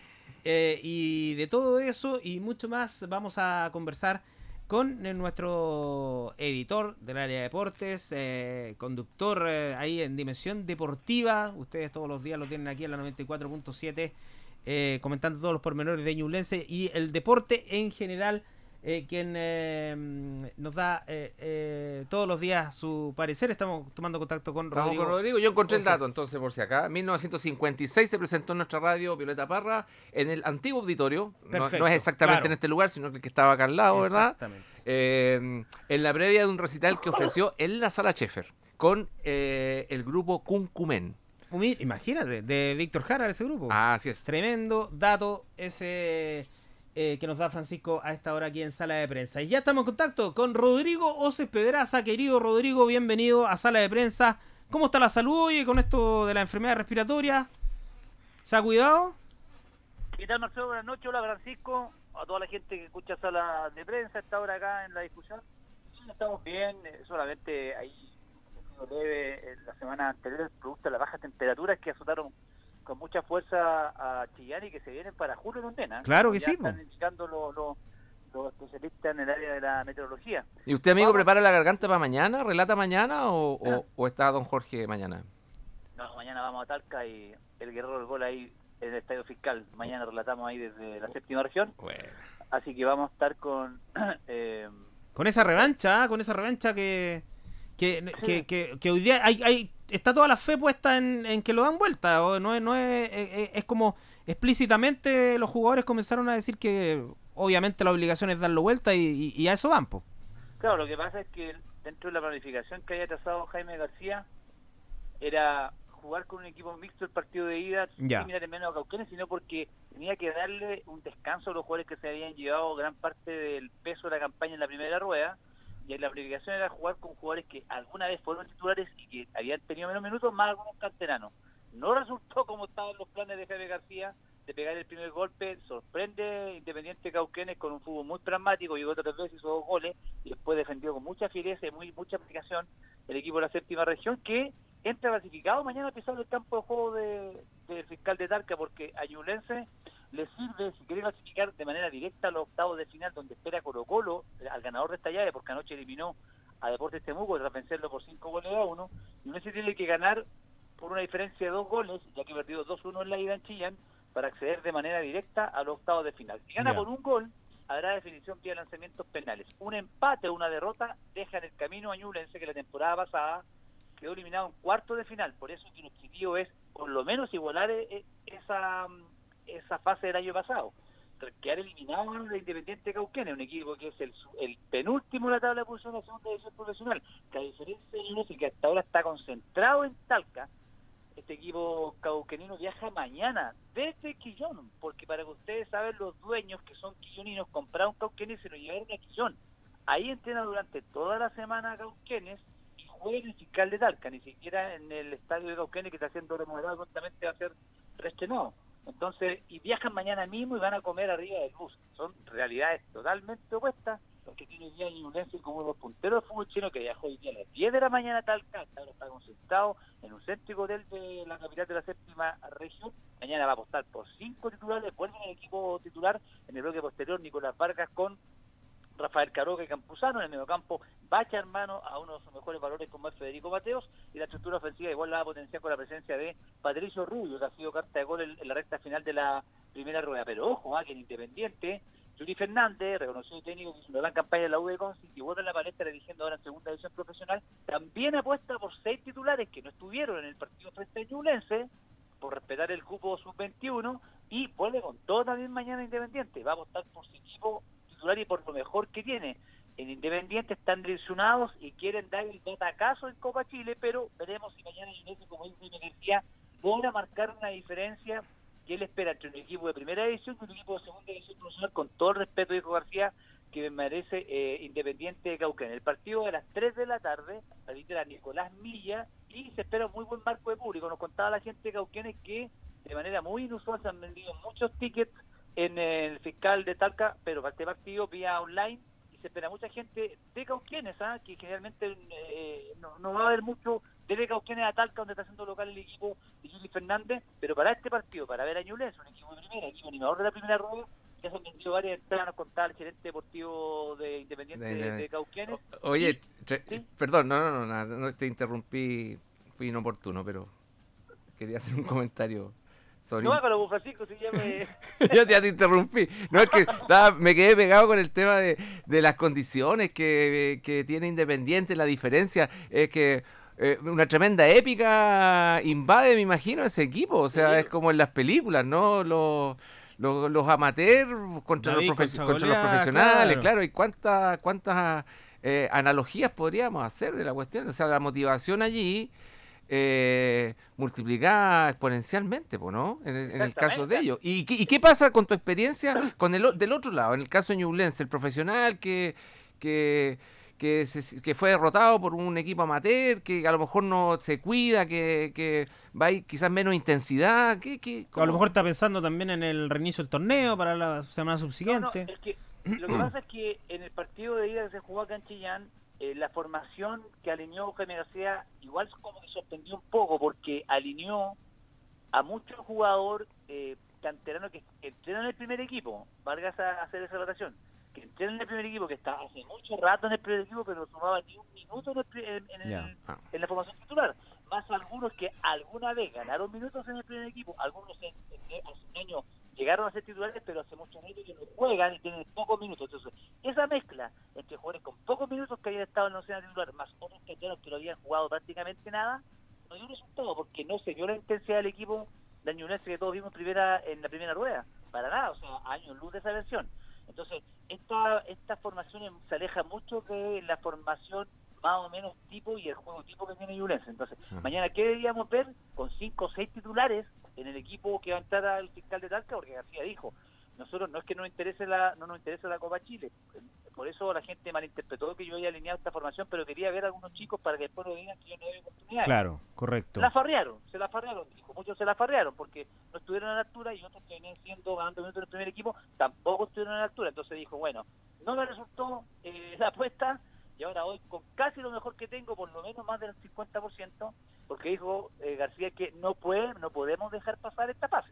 Después lo que pasa con Colo Colo, que es favorito siempre, es otra historia, pero quedar eliminado Independiente Core sería un rotundo fracaso. ¿Y a Ñublense le, mo- perdón, ¿a Ñublense le motiva eh, el, ese partido con Colo Colo que tiene en el horizonte? Sí, o, o- sí, sí? le motiva, sí, le motiva a Francisco en lo deportivo y, y por el reporteo que hemos hecho, esencialmente en lo económico, esencialmente en lo económico, porque creo que unos llamados ahí de Llovino para levantar la pantera, hablar con García, que bueno, ellos confían en que van a pasar la llave, y también se sobre la mesa de que económicamente es muy importante enfrentar la próxima llave con Colo Colo porque saben que se va a jugar a tablero vuelto. Oye, y Rodrigo Refuerzo, eh, nos quedamos con Mancilla solamente, ¿no? Sí, eh, bueno, nosotros lo anticipamos y hoy día ya se incorporó... Exactamente, tal cual lo, Mancilla, lo anticipabas hoy día en el diario. Sí, sí, y hoy día ya Ma- Ma- Mancilla pisó el campo de juego en Paso Posó con la camiseta, Ñublense subió a su redes sociales hoy día por la tarde esa información que nosotros, como siempre ahí anticipando la jugada como buen delantero, la habíamos confirmado ya,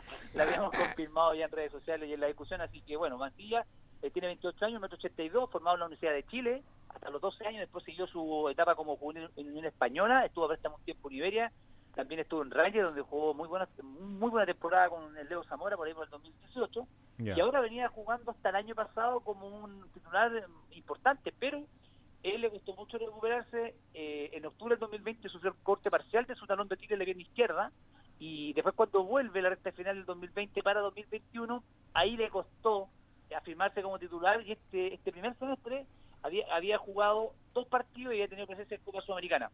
Entonces, para, para que la gente sepa y diga, oye, Ñublense trae jugadores que vienen sin jugar o que no han jugado mucho en primera, el reglamento para traer un jugador cuando se abre el libre pase eh, a la mitad de año, traer un jugador de primera para que para que vaya un equipo de primera, de la misma categoría, exige que el jugador que llega tiene que haber jugado como tope 200 minutos en su club de origen. Y en el caso de Nicolás Macías, siendo muy buen jugador, siendo reserva, pero en su momento titular indiscutible en español, había jugado 168 fracción por ahí, minutos. Por eso, que, y además que era Augusto García. Así que lo trae, eh, me han comentado, me ha hecho muy buenos comentarios de Unión Española y de Ñublense, que es un jugador rápido, eh, tiene buen jugador, es muy bravo en la marca, y además García lo puede ocupar como lateral derecho. Es que los que le gusta a García, que son polifuncionales, que no solamente pueden jugar un puesto específico en la defensa, así que yo creo que gana un muy buen central, hay que ver eh, cuánto le puede pasar la cuenta, no, no tener fútbol competitivo como titular, siguen entrenando muy bien, pero bueno, otra cosa es tener experiencia de realidad de juego en un partido. Oye, Pero- eh, eh, Ñublense, muchos jugadores de Universidad de Chile. Es parece como, un, como una, Sí, una, una fili- filial. harto jugador de la Ah, U, claro. Bueno, de, de hecho hablaba con Carlos Giel, el expresidente de la U ahí en la plaza de Chillán Viejo, que estuvo viendo eh, a Tino era su hijo en el rally, claro. eh, Alberto y Pedro hicieron el 1-2 ahí eh, en, en la final de Chillán Viejo. Y él me decía que, que quería mucho que Ñublense peleara el título porque le tenía mucho cariño a muchos jugadores de la U y sobre todo a Nicolás Guerra El que, Nico que le tenía un- claro. un particular cariño a, a Nicolás Reyes Guerra, que además me decía salió muy mal de la U, lo hinchas lo muy mal. Y, Pero está, Nico, mencionemos para que, porque no, para que no quede Nicolás Guerra, ¿cierto? Caroca. Pato, Pato Rubio, Matías Pinto. Matías Pinto, Lorenzo Reyes, eh, eh, Cerezo, formado Cerezo, Cerezo, Cerezo, formado, claro. claro. Eh, ahora, bueno, llega este Mancilla, sí, formado en eh. la U igual hasta los 12, 13 años. eh, bueno, Y hay, hay una importante colonia de ex azules. Lucas habla mal de la U. Forma. Bueno, no, o habla mal de la U, o habla muy bien de Jaime García. Eh, claro, eh, Puede, claro. puede que en claro su que sí. momento, quizás, en- en- tú sabes que el fútbol es de momento. Y en esos momentos donde fueron desechados, quizás no estaba en su mejor nivel. Si la verdad es que García logra elevar el rendimiento de sus jugadores primero de nivel motivacional, desde la fibra humana y luego de los futbolístico táctico, y eso es gran mérito de García. Fíjense que ayer estuve en un conversatorio inédito que se hizo en INACAP con todo el cuerpo técnico ñublense, donde lo que menos se pretendía era hablar de fútbol, y hablamos de la historia humana de cada uno de los integrantes plantel, realmente historias desgarradoras, eh, muy conmovedoras que salieron a la luz pública en esta charla, en este conversatorio, que eh, se va a traducir en una nota que vamos a hacer pronto, que fue Qué muy, buena. muy emotivo. Y, Sí, me llama la- perdón que te interrumpa, Rubio, sí. porque me llama la atención siempre que, que- que habla de eso, o sea, desliza eso en las declaraciones de Jaime Díaz cuando, o sea, perdón, Jaime García cuando le preguntan por la mística del equipo y él dice, estos son mis locos lindos. Sí, lo que pasa es que, que muchos jugadores, y lo ha dicho García, de, de, de- de entorno, de, de su niñez, de un entorno muy complicado, eh, que, que han pasado por, por mucha por mucho sufrimiento, dice García, y como él, él se identifica con esa historia porque él contaba ayer, o sea, él se ganaba la vida antes de, de entrenar, de, de estudiar en INAPROS para técnico, vendiendo gas, eh, cuidando autos, eh, nunca le dijo el hecho asco a la pega, o sea, decía que nunca imaginé ser, técnico de los punteros de fútbol chileno, ganar lo que gano hoy día, tener materialmente lo que tengo hoy día, porque hace tres o cuatro años era un peluzón de Cartagena. Y, y fíjate que contaba la historia de Ricardo Carrillo, que es su preparador de arquero, y que ayer eh, tomó el micrófono y realmente nos dejó impactado todo. Yo conocí parte de su historia, pero no con tanto detalle. Y él contaba de que, gracias a García, hoy día no está en la droga y en el alcoholismo. O sea, él, él, él, eh, García lo sacó de la drogadicción y del alcoholismo. Y, y, y- y se ganaba la vida como vendedor ambulante. Y, lo motivó a hacer un curso de arquero y así comenzó su carrera.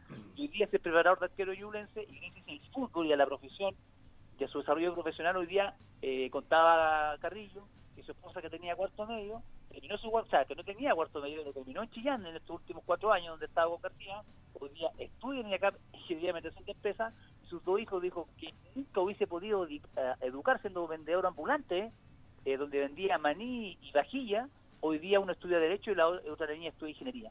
Entonces, es una historia muy, bueno, García rompió un llanto. Qué tremendo tipo García, lo, lo que genera García, increíble No, no, lo, que y está García, haciendo. García anoche rompe en llanto, eh, se pone a llorar en la charla porque dice que siempre cuando escucha a su amigo, porque más que de profesional es su amigo, Ricardo Carrillo dijo él no, no puede evitar llorar porque recuerda su historia cuando él lo rescató de la Serena y vendía maní en el suelo. Eh, y, que Carrillo haya confesado eso y que lo haya y que haya abierto su historia eh, realmente fue muy impactante, al igual que el preparador físico, Claudio Muñoz, un chillanejo que eh, tuvo que trabajar en el supermercado empaquetando mercadería para terminar su carrera de preparador físico y, y luego profesor de educación física. Y cuando en Ñublense como profesor de educación física, le dijeron, lo único que te podemos dar es de utilero, así que anda a cargar esos, esos balones. Todo utilero, y, y, y después el que lo rescata y le dice, tú eres el, el PF de cadete, eh, ven para acá, yo te voy a dar una oportunidad. Jaime García. Y todos sus, todos sus integrantes contaban la misma historia, que er- fueron desechados o, o, o golpearon miles de puertas, nadie se la abrió y se la abrió sin García. Oye, loco lindo, tremenda eh, historia. loco lindo, espoleaste toda la, la, la historia que iba a contar en el diario. No, pero, pero escrita es otra cosa. Es otra cosa, ¿verdad? Sí, sí, pero bueno, pero, pero fue una linda experiencia y yo lo cuento porque en realidad generó un clima inédito, de hecho está la idea de, de ir como a hacerla en otros contextos, Eh, eh, eh, es un cuerpo técnico muy abierto, donde van, ellos lo invitan, van a ir a poblaciones, a jardines, a colegios, eh, y tiene y por eso el buen rendimiento de los jugadores y esa credibilidad que hay entre los jugadores y el cuerpo técnico, ahí está la base de todo, la parte humana. Decía Jaime García, yo antes de tratar a mis jugadores como funcionario, como mi empleado, como yo soy el jefe, eh, para mí son mis hijos, mi, mi, mi- no, tremendo, o sea, y de- de- del éxito de García, ahí está el secreto, no hay otro, no hay otro, porque seguramente hay técnicos que tienen mucho más conocimiento teórico o táctico que García, tienen más tienen más, como decía García, tienen más MBA, pero eso, esa, esa conexión humana que él tiene y esa habilidad de blanda no, no se compra en la farmacia. Ahí está el secreto de Ñublense. Tú vas con los jugadores y lo ves como un padre que, que nunca lo están cuestionando. Si los jugadores juegan mal, él se echa la culpa. En, en el camarín, es- la ropa se lava en casa. Entonces, bueno, eh, eh, si Ñublense logró tomar el, el- el campeonato, eh, va a ser básicamente porque existe esta mancomunión muy profunda entre el cuerpo técnico y los jugadores, que ojalá mañana también se refrende con una clasificación al estado de final, que sería lindo ver a Ñublense jugar con, con Colo Colo, rival que ya en los últimos Sí. tres partidos no le ha ganado a Ñublense y lo ve como una, una verdadera eh, bestia negra. Oye, eh, mañana entonces vamos a estar desde el Fiscal de Talca, desde las 14 horas, eh, partimos con la previa que consigue con nuestro programa y después nos partimos eh, de las 2 y media con todo, con, con la transmisión de la previa del partido, que es a las 3 de la tarde, así que no transmite, no se transmite por televisión, así que mañana toda la gente conectada a, a Radio La Discusión. Oye, y al cierre, la gente que va a estar en Chillán, en Quilamapu, mañana un torneo donde vienen varios clubes de, de bocha, porque se juega un campeonato interregional, un deporte adaptado, que ha permitido eh, eh, el desarrollo, incluso una, gran terapia de la gente, por ejemplo, que que ha sufrido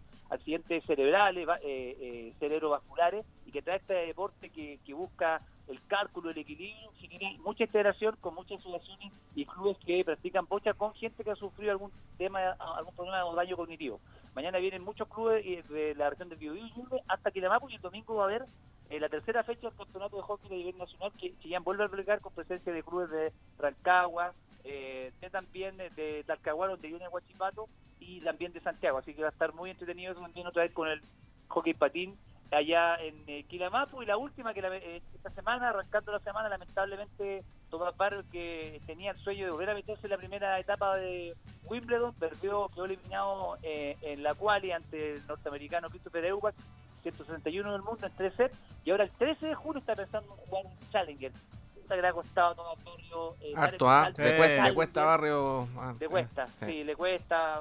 Su papá dice que siempre hay un tema mental, físico, pero como que cuando tiene que dar el salto, hay falta, siempre falta esa chaucha para el peso, pero bueno. eh, Esa es la que hace la diferencia pues entre, Sí, entre aquellos sí. que tienen éxito en el profesionalismo y otros que, bueno, eh, hacen una carrera quizás larga, pero, pero sin tanta relevancia. Ojalá no sea esa el resultado de, de este día. Aún es joven Barrio, sí, en todo caso. Y puede, y sí. puede madurar, quizás poder ser un jugador de maduración también más tardía, que eso pasa mucho en el deporte chileno. Sí. Sí, pues 22 años, está 131 en el mundo, aunque hablamos con Guillermo Gómez, que estuvo acá en Chillán un par de semanas, el técnico de él decía que la meta era estar luego dentro de los, de los, de los 100 primeros.